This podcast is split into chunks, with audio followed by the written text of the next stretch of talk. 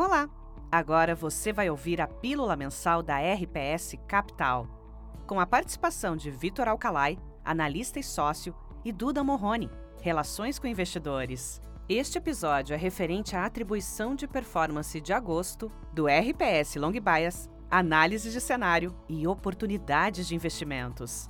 O material foi produzido em 11 de setembro de 2023. Já segue nosso canal? Lembre-se de curtir e compartilhar o conteúdo.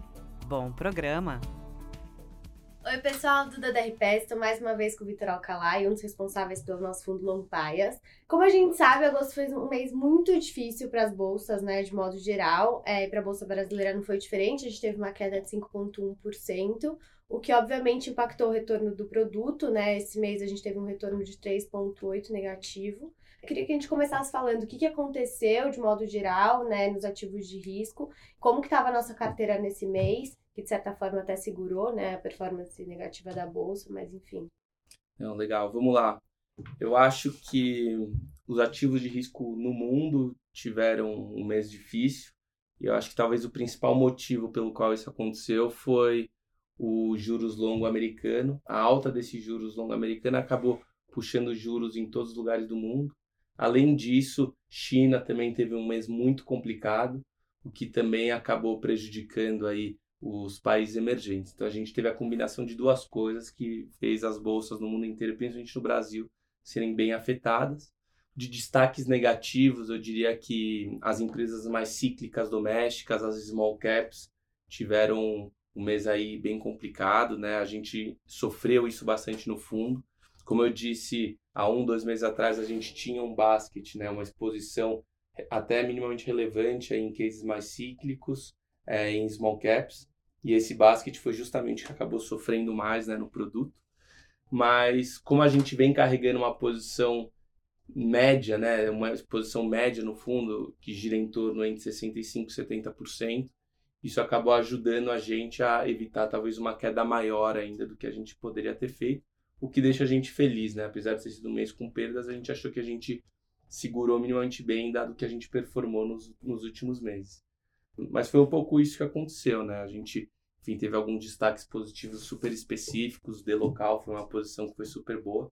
E no destaque negativo foi justamente essas empresas mais cíclicas e as small caps como você comentou, até uma performance dentro do mandato do produto, né? Que é o que a gente sempre comenta, uma certa proteção em momentos ruins para a bolsa é, local.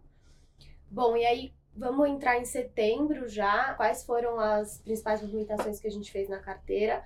Queria até que você desse uma atenção especial. lembro que mês passado você deu bastante ênfase em BRF.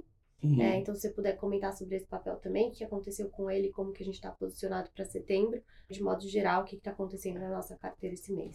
Legal.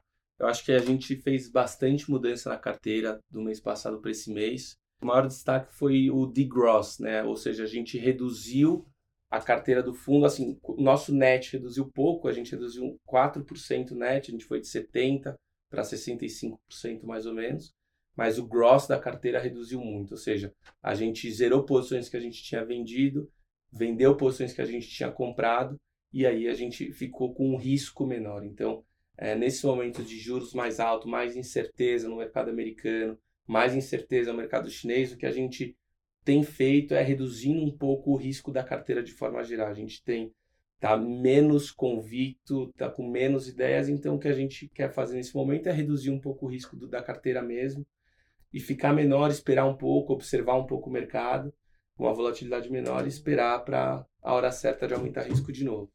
Em relação à BRF, que foi a ação que você perguntou, a gente ainda gosta bastante, é uma das principais posições da carteira ainda hoje.